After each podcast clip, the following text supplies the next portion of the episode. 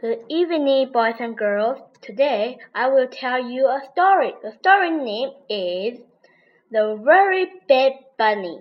And let's begin the story. PJ Funny Bunny did not mean to be bad, but sometimes he could not help it. One morning he spilled pancake syrup all over the kitchen floor. His sister called him a bad bunny. PJ said he was sorry. He didn't not mean to spill the syrup.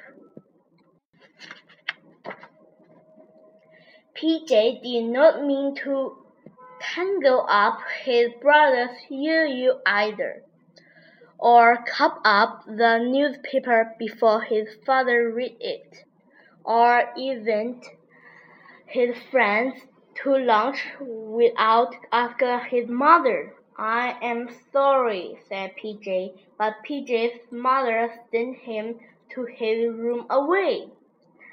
That made PJ so angry. He threw his pillow out of the window.